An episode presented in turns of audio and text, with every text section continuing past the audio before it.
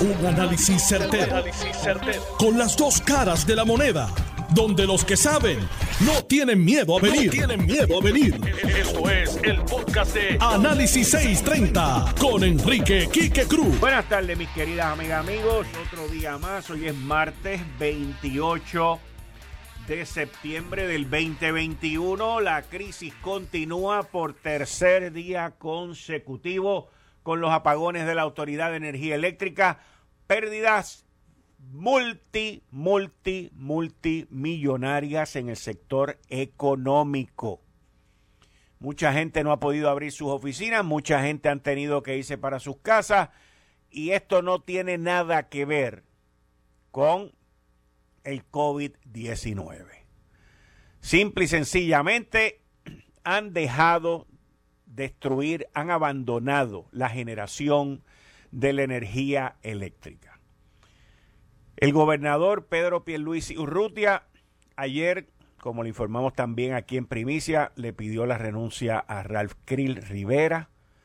Hoy tomó posesión Fernando Gil Enseñat y se supone que dentro de las próximas horas, no, esto no aguanta más, entre como director ejecutivo Josué Colón.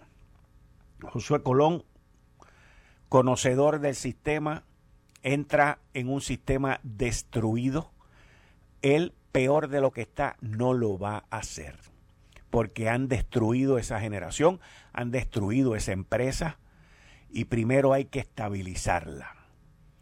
La Autoridad de Energía Eléctrica, por su parte, ha dicho que en las próximas horas van a entrar dos unidades generatrices. Esta mañana les avisé a través de mis redes sociales, arroba Quique Cruz Noti 1, que Palo Seco número 4 se había ido y esperan entrar eh, Palo Seco y Aguirre para darle servicio a más de 250 mil abonados.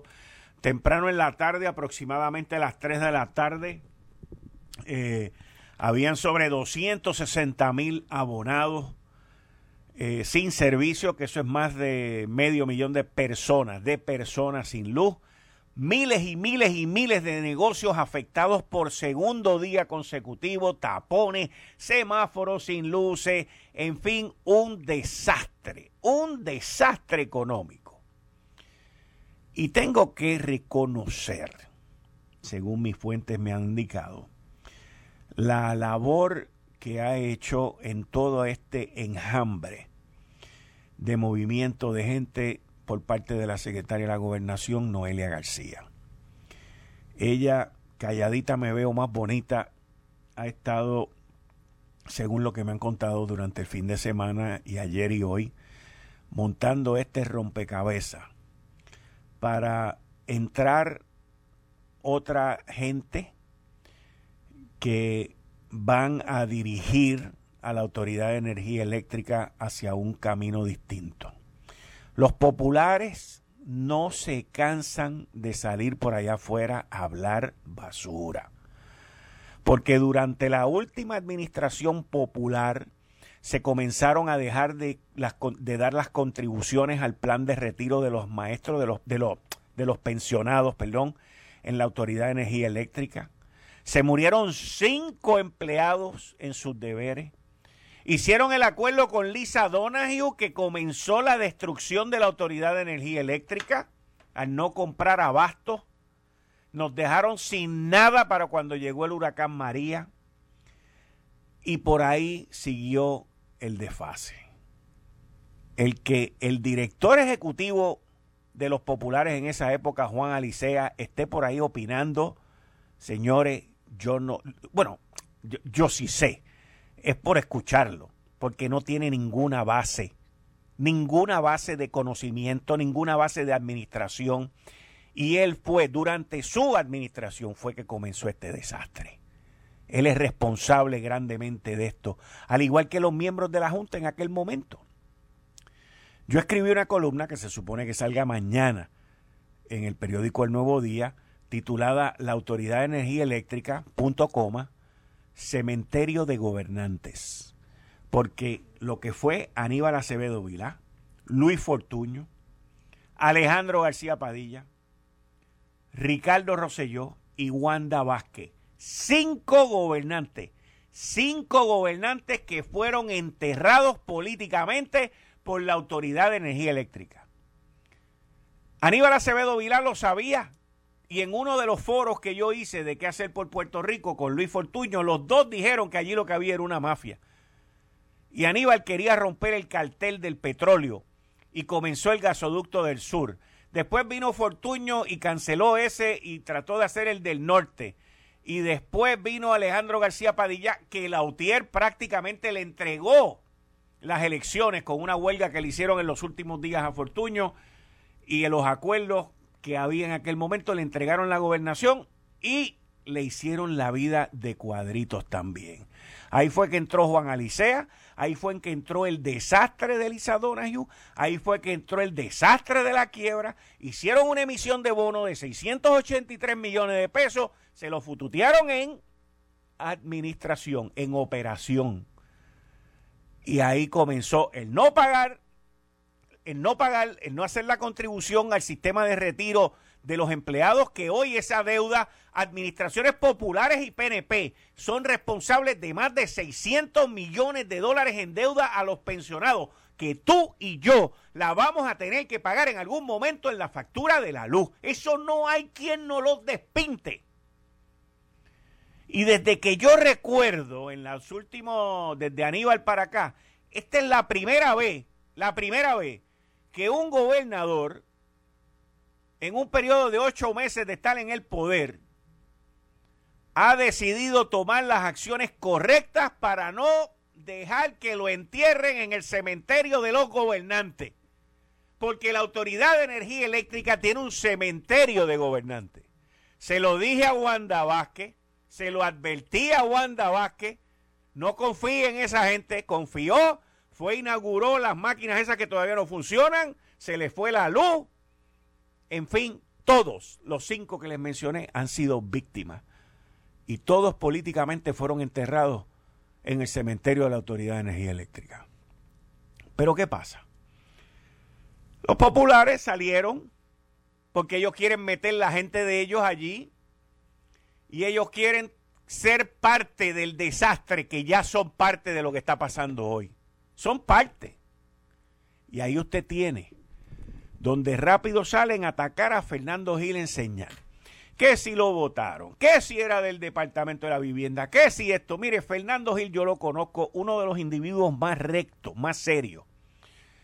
Debe ser tan recto, tan derecho y tan serio que lo más probable es que no haga algo para no meterse en problemas si le encuentran algo, que le traigan algo a él que él no está de acuerdo. Pero yo entiendo que él, y si designan a Josué Colón como director ejecutivo, sacando a todo lo que no sirve de allí debajo del director ejecutivo, que hay que sacarlo y se tienen que ir, podrán tratar de enderezar esto. ¿Qué hay que hacer? Pues mire, hay que invertir dinero en ponerle unos parchos, porque no cabe duda que hay que ponerle unos parchos a la generación, porque aunque la quieran privatizar, aunque quieran privatizarla, esto hay que meterle unos billetitos y hay que resolverlo. Ahora, gobernador, Noelia García, Omar Marrero, designado secretario de Estado. Bendito sea Dios, brother. Ustedes, ¿cómo ustedes permiten que Fermín Fontanés escriba una columna en el periódico El Nuevo Día que salió ayer, titulada Alianzas Público-Privadas dos puntitos, en Puerto Rico estamos en la dirección correcta. ¿What? ¿Qué rayos es eso? La arrogancia, la soberbia, el egocentrismo, señores, está plasmado por escrito. Es una completa mentira el decir que la privatización de las lanchas de Vieques y Culebra y que Luma son una APP. Eso es una mentira que viene desde la administración pasada y mientras sigan diciendo que es una APP, les seguiré diciendo embustero. Porque esos son contratos de servicio, esos son contratos de administración, Esos son contratos en donde esas empresas no invierten ni un bellón y el gobierno de Puerto Rico les paga para que hagan lo que ustedes inoperantemente han podido cumplir con el pueblo. ¿Cómo, ¿Cómo es esto? Que en esta misma columna nos dice bruto. Miren esto, miren, a dónde llega la arrogancia. No conozco al individuo, no tengo nada personal en contra del individuo, pero el individuo se cree que camina por encima del aire, se cree que el contrato que hizo con Luma es bueno y el de las lanchas también, porque vamos en la dirección correcta. ¿What? El primer engaño y la primera mentira es llamarlos APP. Y él lo sabe, porque él no es bruto. Pero miren lo que pone, miren a dónde llega el egocentrismo, a, dónde llega la soberbia. Nos estamos moviendo en la dirección correcta, en serio. Pero es imperativo, aquí es donde nos dice Bruto, miren, pero es imperativo que continuemos educando a todos los sectores sobre las alianzas público-privadas. ¿Cómo? Si ustedes lo que han hecho ha sido engañar al pueblo en los últimos dos años con dos alianzas público-privadas que no son alianzas público-privadas. A Luma y al otro se les paga por administrar algo que el gobierno ha fracasado. Eso no es una alianza público-privada. Eso es un contrato de administración, es un contrato de servicio. Paren la mentira, paren el engaño. Ustedes han metido al gobernador Pedro Pierluisi en este bollete de Luma. Ustedes son los que lo han metido a él. Y lo siguen engañando. Si él se deja, esos son otros 20 pesos. Pero esa es la verdad. Y yo, yo hoy, vamos a decir que lo que él escribe ahí sea verdad y que lo que yo digo es incorrecto. Vamos a decirlo de esa manera. Vamos, para darle el beneficio de la duda. Que no existe, pero con los apagones que estamos teniendo, gobernador, Noelia, yo te pregunto a ti, con los apagones que estamos teniendo, con el desastre que estamos viviendo, escribir una columna como esa que vamos en el camino correcto. ¡Woo! Que vamos en el camino correcto. Póngale que vamos en el camino correcto, pero dímelo cuando haya luz. Dímelo cuando las lanchas funcionen. No me lo digas ahora. ¿Qué lo que es esta? Ese es el problema. Los gobiernos se desconectan. Y esta gente trabaja para Pedro Pierluisi, lo representan, escriben en el Nuevo Día y hacen quedar mal al gobernador. Ese es el problema. Ese es el problema.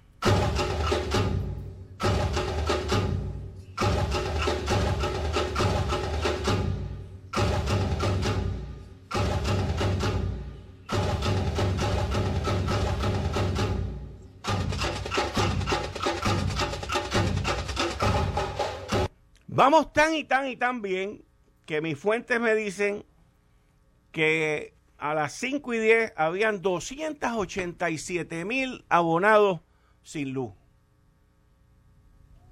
No mientan. No se embriaguen con lo que ustedes entienden que es su triunfo. Porque esto es un desastre. Y el gobernador le tuvo que pedir la renuncia al presidente de la Junta de Gobierno y por ahí para abajo Efren Paredes, Fernán Padilla y los demás que no saben ni cambiar una bombilla al revés, principalmente el director de operaciones, Fernán Padilla, que no debería estar ahí. Y el gobernador ha tenido que coger toda esa calentura por un contrato que ustedes firmaron. Ha tenido que tener toda esa calentura por, el, por la transformación a la privatización, que fue un desastre lo que ustedes hicieron entre la Autoridad de Energía Eléctrica y Luma. Ese intercambio de empleados, eso fue un desastre. Lo crearon ustedes, lo firmaron ustedes y lo aprobaron ustedes. Pero no vengan con bombos y platillos de que vamos por buen camino. Tengo pánico, pánico de los contratos y las propuestas que están preparando para la generación. Tengo pánico, pánico con la metida de pata que ustedes han demostrado en las lanchas, ahora con esto de Luma, con la supervisión de Luma, con la generación, cómo han permitido la destrucción de la Autoridad de Energía Eléctrica, porque ustedes fueron parte de la pasada administración, son parte de esta, y por lo que veo, el gobernador no va a dejar que ustedes destruyan lo que dejaron destruido atrás.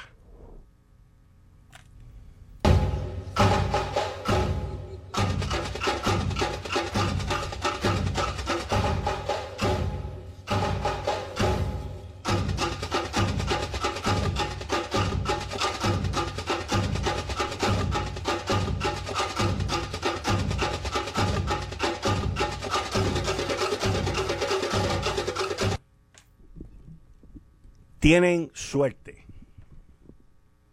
Escúcheme bien lo que les estoy diciendo. Tienen suerte que este desastre no ocurrió en el mes de junio y en el mes de julio. Tienen suerte. A ustedes no les importa porque ustedes no son electos. A ustedes no les cuesta nada. Porque la gran mayoría de las cosas que ustedes hacen las hacen para que los den empleo cuando se vayan de ahí. Aquí el que paga los platos rotos es el jefe de ustedes. Al mismo que ustedes le, sonríen todas las gracias y le hacen cucas monas para que, que los lleve y los traiga y les apruebe los inventos y los socorocos que ustedes hacen.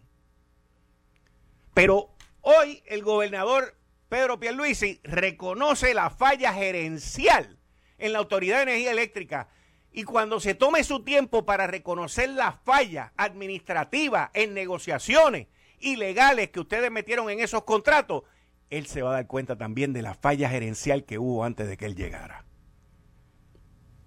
Pero no se van a gloria con triunfos cuando estamos nosotros apagados viviendo en la oscuridad. No vamos bien. No son APP. Son contratos de servicio. Son contratos de administración. Paren la mentira ya.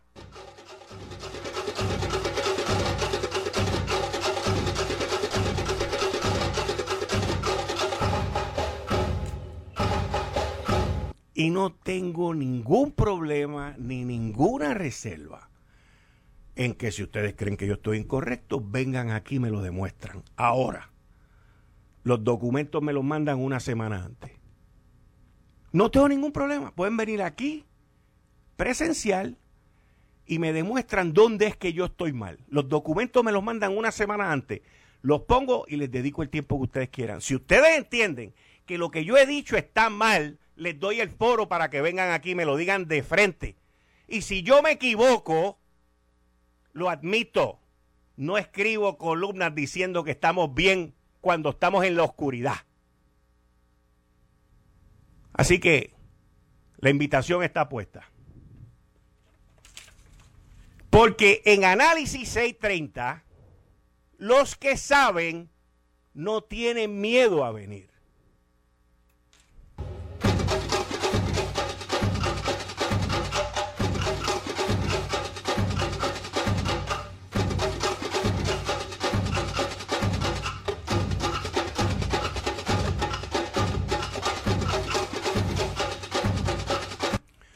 Son miles y miles y miles y miles de familias que día a día llevan tres días ya a oscuras por una transición maltrecha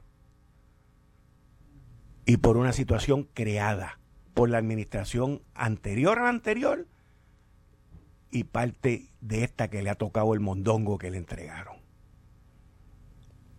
Ha sido, en mi opinión, completamente innecesario el que Puerto Rico esté pasando por esto, porque ustedes también se negaron a que hicieran los cambios gerenciales en la Autoridad de Energía Eléctrica. Y eso lo sé de primera mano. Eso lo sé de primera mano. Lo que está pasando en la Autoridad de Energía Eléctrica, lo que está pasando en Puerto Rico, ustedes también son responsables de esto. Al igual de lo que está pasando con las lanchas, que tampoco están funcionando bien. Y ninguna de las dos son APP. Ninguna de las dos son APP.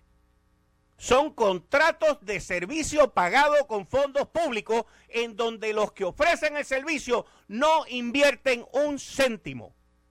Como en el aeropuerto que se invirtieron 682 millones de pesos cuando pagaron por eso y después metieron 200 millones de pesos, casi 900 millones de pesos y como lo hizo Avertis que pagó 1.2 millones de pesos y paga toda la reparación y todas las cosas que el gobierno dejó hacer por 20 años. Eso es APP.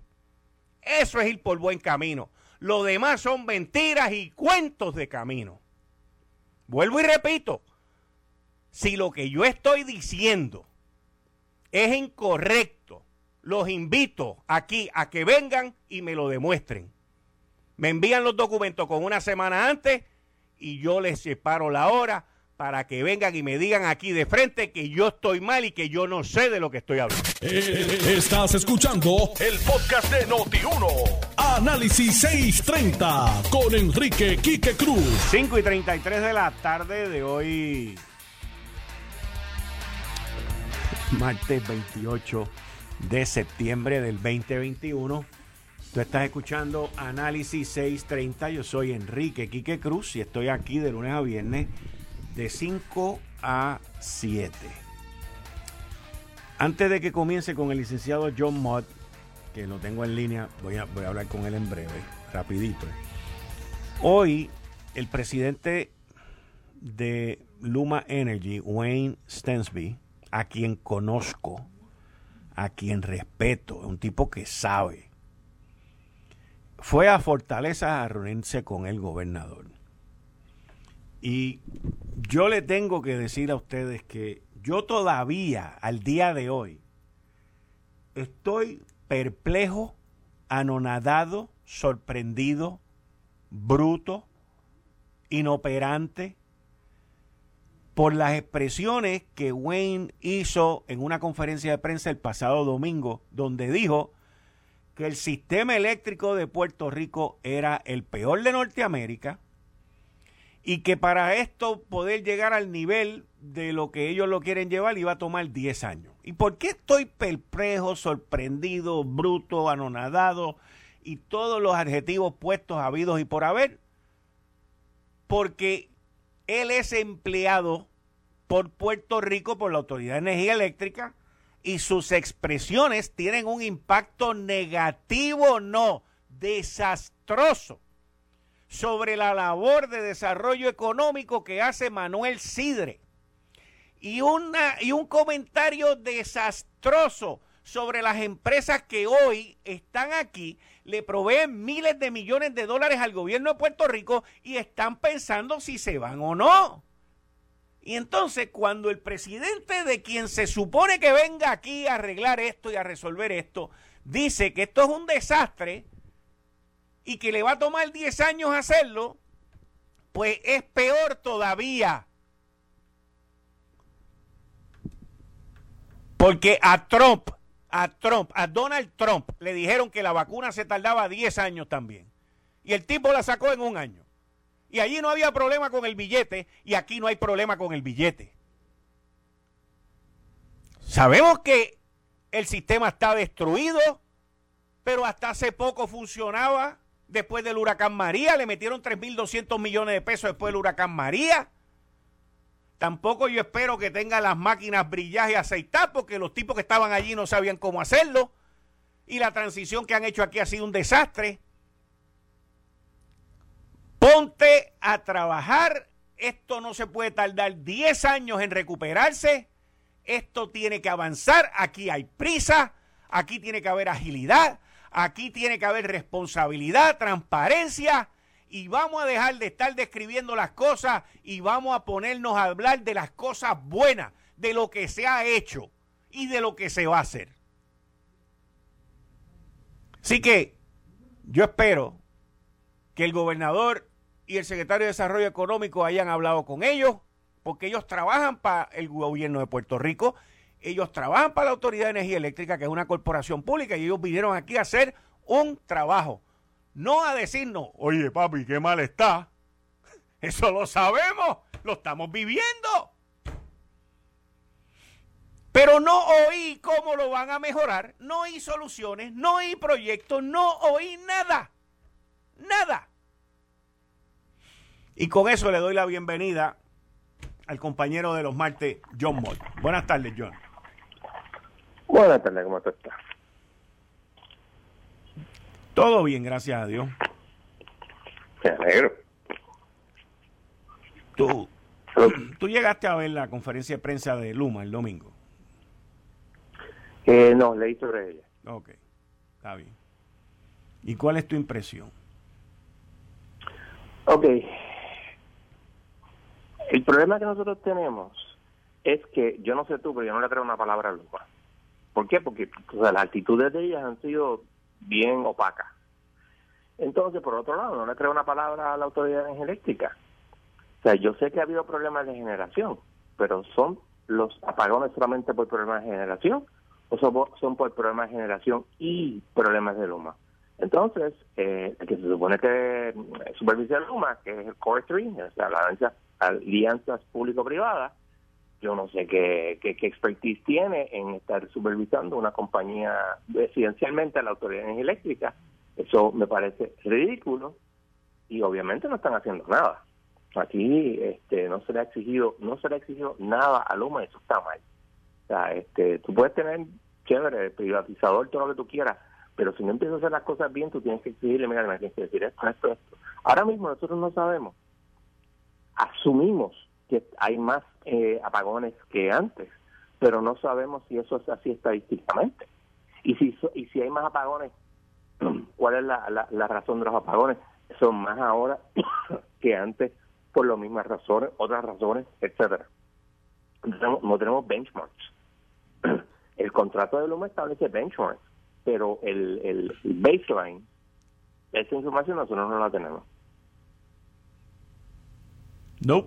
Y la información que salió era que las métricas, que es lo que tú estás hablando, las métricas, eh, la gerencia de la Autoridad de Energía Eléctrica no estuvo envuelta en esa negociación.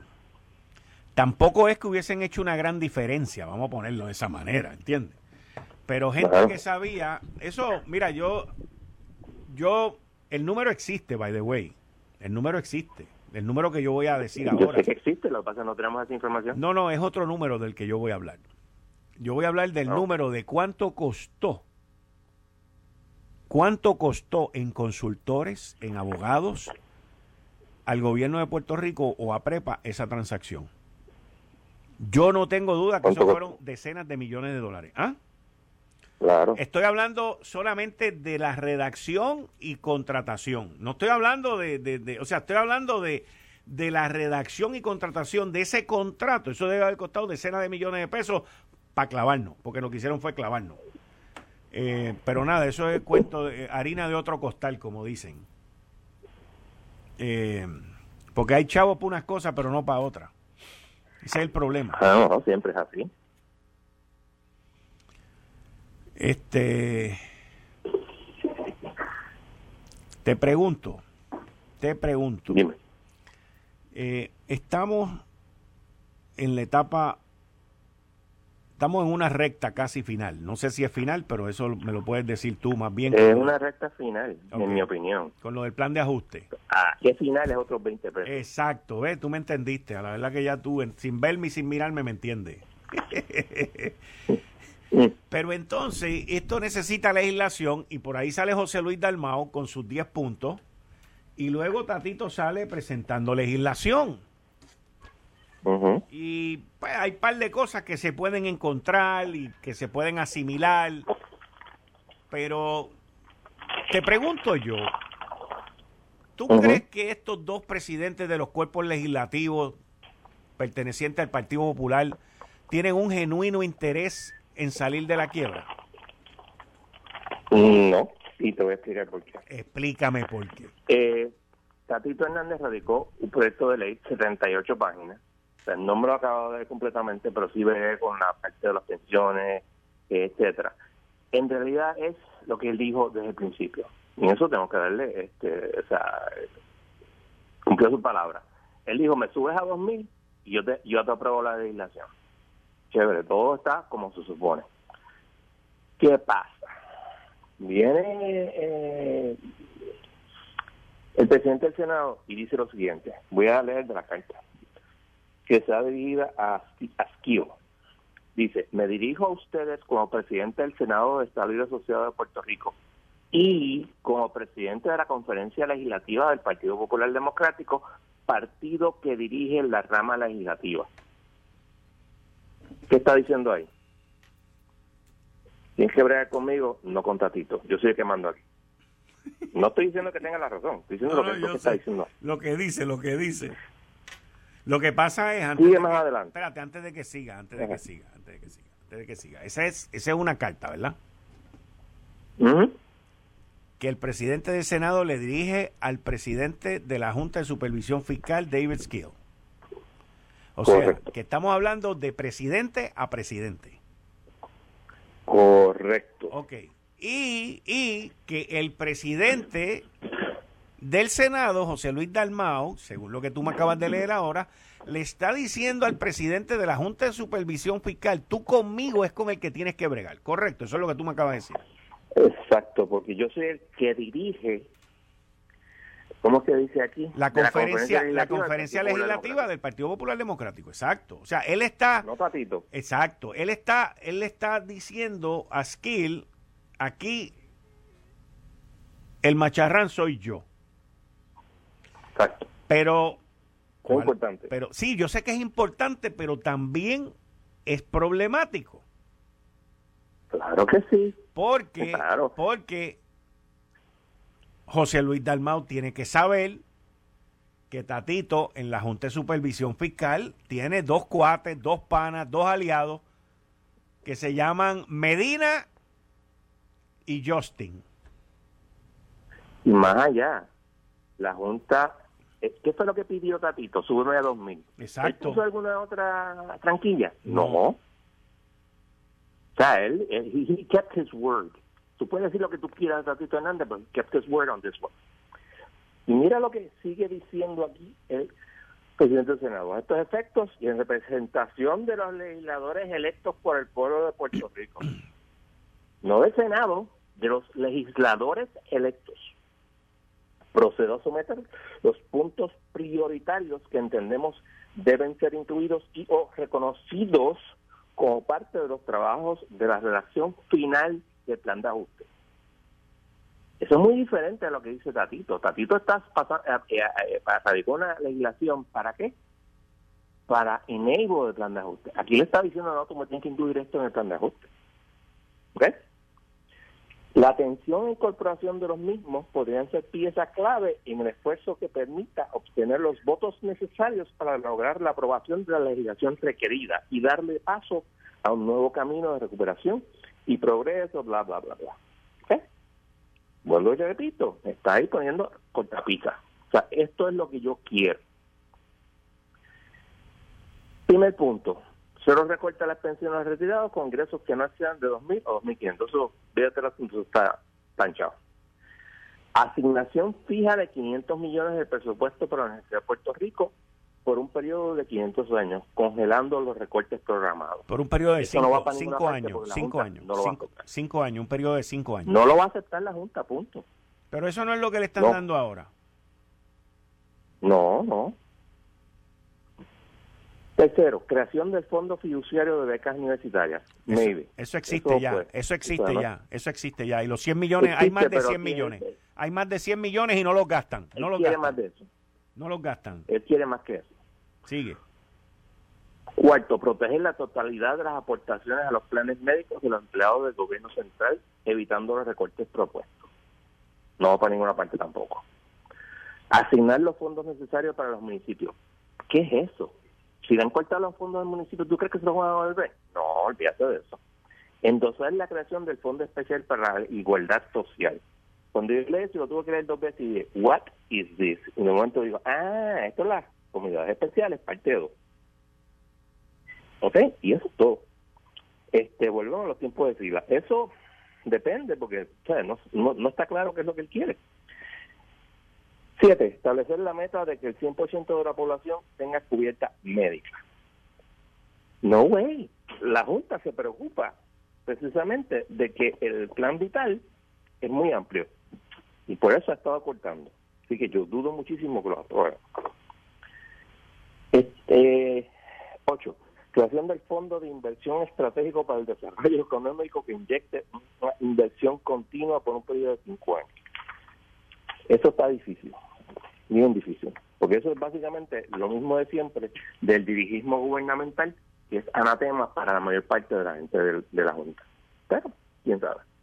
Establecer, nueve, un mecanismo que permita al gobierno de Puerto Rico adelantar los términos de pagos y cancelación de deuda. Eso es un problema. Ahora mismo eso está en el plan de ajuste. Y está establecido cómo se va a hacer. Si además lo que quiere es hacerlo más rápido, eso crea un problema, tú tienes que negociarlo con la Junta, con la Junta no, con, con los bonistas. Y entonces no vas a poder tener el acuerdo tan rápido como lo quieren. O sea, esta corta pista, si lo miras bien, tú tienes que ir a donde lo, tú tienes que en, parte ir a donde los bonistas. Eso es difícil. Décimo, establecer grupo de trabajo conjunto entre la rama legislativa, la rama ejecutiva y la Junta de Supervisión.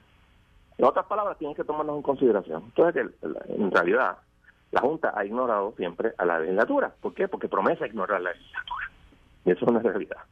Entonces él quiere, no, ahora me tienen que considerar a mí. Eso, si tú lo miras como un comité, eso se puede hacer y no crea ningún problema. Pero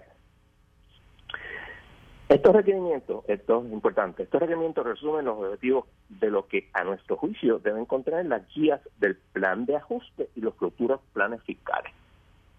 El plan de ajuste y futuros planes fiscales. El plan de ajuste está escrito y él está hablando casi casi de reescribirlo. Para lograr una recuperación efectiva del dinero. Finalmente, le informo que el Senado de Puerto Rico estará listo para evaluar el contenido del plan de ajuste. Evaluar el contenido del plan de ajuste. Y, y la legislación requerida para finalizar los procesos de renegociación de la deuda una vez la Junta que usted preside responda a cada uno de los puntos reseñados en la presente emisiva. Una de dos cosas. Ahora está diciendo o me haces esto, o sustancialmente muchos de ellos, o no te lo apruebo. O puede ser un bluff. Yo no sé cuál de los dos pero ahí está. Si yo fuera la Junta, yo le aprobaría alguno. Simplemente para, mira, tú sabes. Sí, sí. Eh, parece que le torcieron el brazo un poco, y, para apariencia. Pero en realidad, el acuerdo con Tatito ya estaba planchado. Lo que pasa es que, obviamente, tienes un problema. Tatito es solamente parte de la legislatura. Se tiene el otro problema. ¿Qué va a hacer el PNP? El PNP todavía, la parte legislativa, dice, se lo recorte. Y si en la Cámara un votante, si, si los PNP dicen cero recortes, los minoritarios dicen cero recortes y un legislador eh, de la Cámara dice cero recortes, y ahí tenemos a Luis Raúl, se cayó la mayoría de la Cámara. De nuevo. Hmm. Ojo, todo puede ser un fake. Yo. un cabo Sí, sí, porque, oye, es que para empezar, están bien tarde, ¿oíste? Están bien tarde. Eh, estoy totalmente de acuerdo. De, de, la carta lo que quieren es renegociar o reescribir el plan de ajuste. Y si tuviéramos el año pasado, cool, no puedo, pero el plan de ajuste uno, el único que lo puede realizar es la, es el, la Junta.